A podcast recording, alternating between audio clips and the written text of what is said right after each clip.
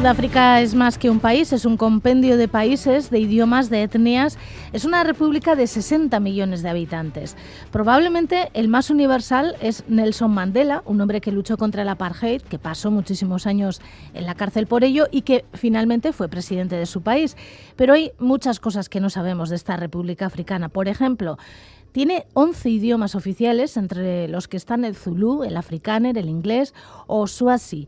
¿Y qué más? Pues para todo esto hablaremos en los próximos minutos con la doctora en Relaciones Internacionales y profesora de Euskal Herriko Universitatea, Irache Perea, que conoce un poco mejor que nosotras Sudáfrica. Irache Perea, Kaixo Gunón. ¿Tú cuánto sabías de Sudáfrica antes de ir y con qué te has encontrado cuando has llegado allí? Bueno, pues eh, Sudáfrica efectivamente es eh, un país que bueno que ya me había interesado antes de, haber podido visitarla, ¿no? Es un país que tiene mucho interés para personas que pues que nos interesan las relaciones internacionales y en particular me había interesado el ejemplo histórico de lucha en Sudáfrica contra el régimen de apartheid, que fue la forma concreta que tomó allí el colonialismo y la segregación racial, con un sistema que defendía la separación y diferenciación de grupos raciales de manera absolutamente desigual y favoreciendo a la minoría blanca, ¿no? Y que fue legalizado, institucionalizado, y que esta es, eh, de hecho, pues bueno, la particularidad de Sudáfrica, ¿no? A partir de 1948 con el gobierno del Partido Nacional Africano, ¿no? Entonces, y que derivó en leyes que regularon pues todos los ámbitos de la vida, ¿no? Que, eh, educación, sanidad, cultura, ocio, el uso de espacios públicos de infraestructuras, la movilidad de las personas, ¿no? Por tanto, pues la lucha contra todo ese sistema ¿no? y ese aparato represivo ¿no? que fue necesario para mantenerlo fue eh, larga, costosa y participaron numerosos grupos, ¿no? organizaciones de todo tipo. Y en este sentido tiene una gran relevancia, a mí me había interesado, ¿no? tiene una gran relevancia para el activismo, para el estudio de la movilización social y en particular también además desde una dimensión internacional. Cabe destacar el papel que jugó el Congreso Nacional Africano, pero también otros movimientos diferentes, como por ejemplo el Movimiento de Conciencia Negra de Steve Biko, que también ha sido bastante conocido, ¿no? Coaliciones como el Frente Democrático Unido de los 80 o la Federación de Mujeres Sudafricana, ¿no? De los 50, el Congreso de Sindicatos Sudafricanos, el Partido Comunista que han participado luego además también en esa alianza tripartita con el Congreso Nacional Africano. Se adoptaron diferentes fórmulas, estrategias, ¿no?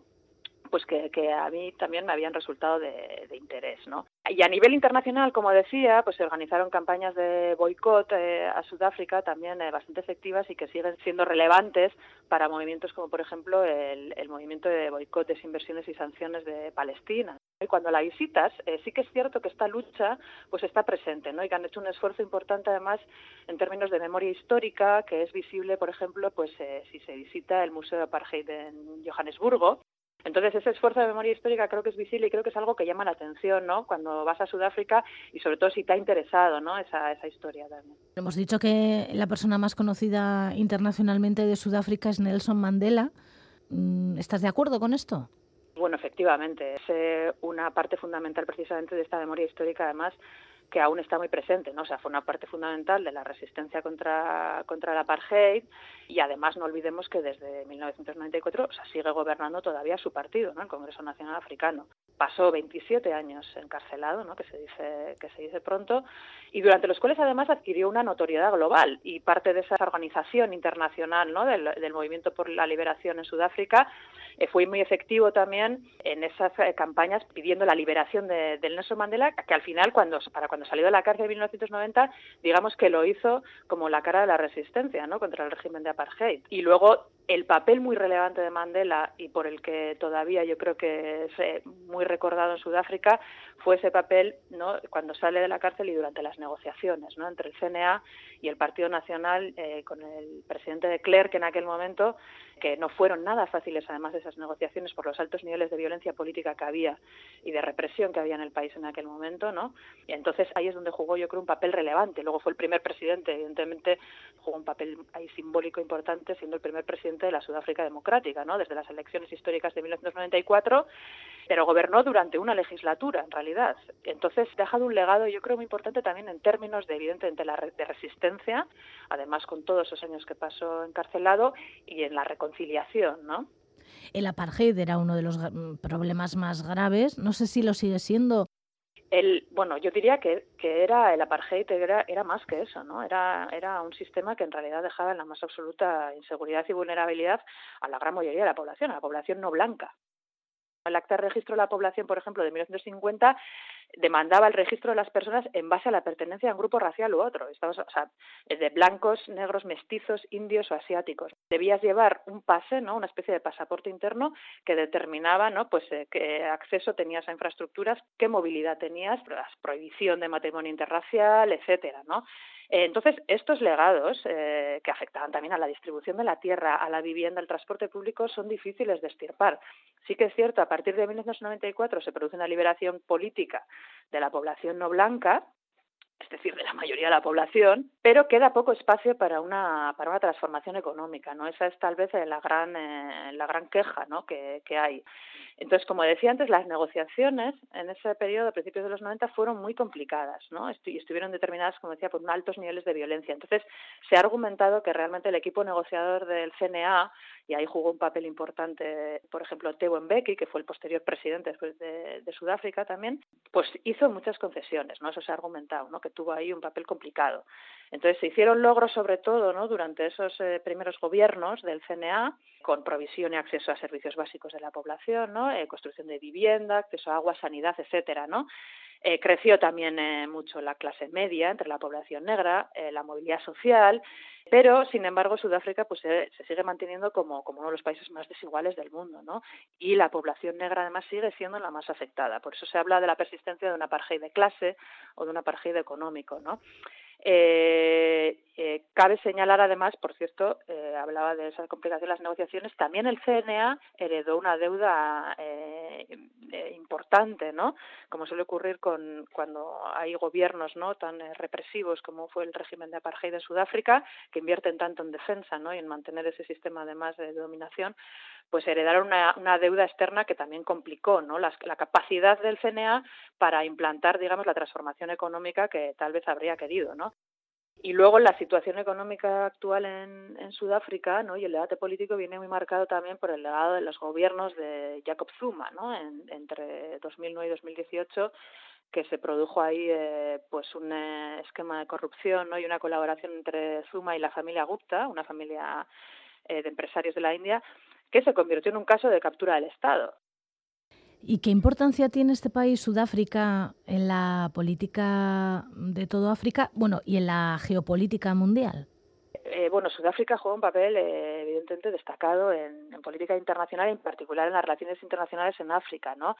Eh, durante su participación, por ejemplo, en el Consejo de Seguridad, que ha participado en tres ocasiones el Consejo de Seguridad de Naciones Unidas, pues ha trabajado ¿no? por acercar eh, las estructuras de paz y seguridad de la Unión Africana y las de Naciones Unidas, por la Agenda de Mujeres, Paz y Seguridad de Naciones Unidas. Y luego a nivel internacional, pues bueno, yo mencionaría, porque tal vez es donde más eh, nos puede aparecer eh, Sudáfrica, su pertenencia al bloque de los BRICS, de este bloque en el que participan eh, Brasil, Rusia, India y China, ¿no? Y que posteriormente eh, se integra también Sudáfrica en 2011. Bueno, este bloque es un bloque del que se habla, ¿no? En términos también de contrahegemonía, ¿no? De crear una, de, de tal vez una alternativa a lo que es el orden económico y financiero internacional posterior a la Segunda Guerra Mundial, más dominado, con un papel, pues bueno, por ejemplo, pues China, India, Brasil han hecho esfuerzos porque se cambien las cuotas de decisión en por ejemplo, en el Fondo Monetario Internacional, en el Banco Mundial, donde las, eh, los países eh, occidentales, en particular Estados Unidos, tienen mucha más eh, cuota de decisión de manera desproporcionada, entonces se habla de bueno de una posibilidad de, de, de alternativa, ¿no? Crearon también un nuevo banco de desarrollo, aunque también hay un debate entre, pues bueno, si estamos hablando de una alternativa o si estamos hablando de un bloque que en realidad reproduce, ¿no? Las mismas, eh, digamos, dinámicas que, que lo que es el orden económico internacional más dominado por Occidente, pero con otros intereses. Eh, y además en 2023 va a ostentar la presidencia de los BRICS y bueno, y pues el actual presidente de Sudáfrica, Ramaphosa, ha hablado pues de, de, de introducir, ¿no? Los intereses de países africanos en la cumbre, ¿no? Que se va a celebrar en Sudáfrica eh, este año, eh, pues una mayor participación también, ¿no? De invitar a, a, más países africanos, de ampliar la membresía incluso de los BRICS. Pero bueno, ¿no? Pues ahí veremos a ver qué, qué se, qué se traduce. Bueno, has mencionado hace un momento a las mujeres. ¿Cómo es Sudáfrica para las mujeres? Eh, problemática, ¿no? Sí que es cierto que hay un legado, ¿no? Antes hablaba de ese legado también de movilización social, de la lucha contra el apartheid, y ahí eh, jugaron un papel también fundamental eh, las mujeres, ¿no? Las mujeres evidentemente se ven eh, afectadas de maneras específicas, como sabemos, ¿no? Por esas desigualdades económicas o por esas vulnerabilidades y por esas inseguridades, ¿no? Que mencionaba antes que tienen lugar en el contexto de un régimen como era el del apartheid, ¿no? Tan represivo y en el que además también había desigualdad económica, ¿no? Que favorecía a las minorías blancas. Ahí las mujeres se organizaron también por su parte y hay un legado ahí de movilización social de las mujeres importante. En el Congreso Nacional Africano, por ejemplo, se formó la línea, o sea, la liga, perdón, de, eh, mujeres del CNA y luego eh, hubo otros movimientos, ¿no? Aparte de, este, por ejemplo, la Federación. De mujeres sudafricana que mencionaba antes agrupaba a muchos movimientos y muchas organizaciones locales o regionales de mujeres. Por ejemplo, se puede hablar en el gobierno actual, es el gobierno en el que hay más mujeres ¿no? que ostentan posiciones de liderazgo, el actual gobierno del CNA, y hay un 46% de mujeres en la Asamblea Nacional. Pero también cabe decir que, bueno, que efectivamente esa desigualdad, ese apartheid económico, ¿no? También que mencionábamos antes, eh, que se plantea de esa manera, o esa desigualdad económica que persiste, pues afecta también especialmente a las mujeres, ¿no? Y hay también, pues, un problema de, violencia de género, de violencia contra mujeres eh, lesbianas y población LGTBI, etcétera. Hace una semana reelegían al presidente Cyril o Cyril Ramaphosa. Sí, le reelegían como, como presidente del CNA, ¿no? y el, tiene por delante las complicadas elecciones de 2024. Eh, este reclamo ¿no? Eh, porque haga cambios y porque se adopten decisiones en torno a, este, a, este, este caso de captura del Estado, ¿no? que ocurrió con el presidente Zuma y que y todas estas medidas que se recogen en, en el informe Zondo, que cabe, que creo que es interesante, ¿no? Estos eh, órganos que se han establecido en Sudáfrica para perseguir la corrupción, ¿no? Porque fue un caso tan eh, tan grave, ¿no? Pero esta comisión, digamos, eh, de investigación y este informe pues creo que son, eh, son importantes ¿no? a tener en cuenta. Pero efectivamente, pues ahí se señalaron a personas implicadas que en algunos casos pues sí que han sido apartadas, pero no en todos. Se señala una serie de medidas a tomar para evitar ¿no? pues que ocurra esto. Eh, entonces, eh, pues bueno, digamos que la, el debate político ahora mismo ¿no? en torno a, a Ramaphosa y sobre todo las valoraciones, por ejemplo, que se han hecho con el final de año, pues venían un poco marcadas por su capacidad para implementar estas medidas ¿no? y por adoptar decisiones en torno al caso de, de Zuma ¿no? y a la situación económica de Sudáfrica como resultado. En el informe Zondo, por ejemplo, se habla de la Empresa Nacional de Electricidad de ESCOM, ¿no? que también sufrió este caso de captura ¿no? y que señala además también a la participación de Zuma en esta situación y ahora mismo Sudáfrica tiene un problema importantísimo de provisión de electricidad, ¿no? Eh, es como la empresa nacional de electricidad, como decía, no es capaz de proveer la suficiente electricidad. Entonces, desde ya desde 2007 en realidad existía un protocolo de cortes de electricidad, pero que se ha agudizado muchísimo en los últimos años por ejemplo, igual no funcionan los semáforos, ¿no? Entonces, esto también está, evidentemente, crea inestabilidad y también va a afectar, ¿no? La capacidad de solucionar problemas tan graves como estos del gobierno de Ramaphosa a su reelección en 2024 y al, al papel que va a jugar en la política sudafricana el CNA. Bueno, pues el año que viene, 2024, eh, tendrán elecciones. Todas las personas mayores de 18 años tienen derecho a voto, ¿no? Afortunadamente sí, sí. efectivamente. Esperemos que mm, los cambios y los retos que se plantean, pues que sean para bien. Eso es. Es que ricasco iratxe jarraituko dugu hitz egiten, honetaz bai. eta beste gauza zenbaitez. Es que ricasco, zuei.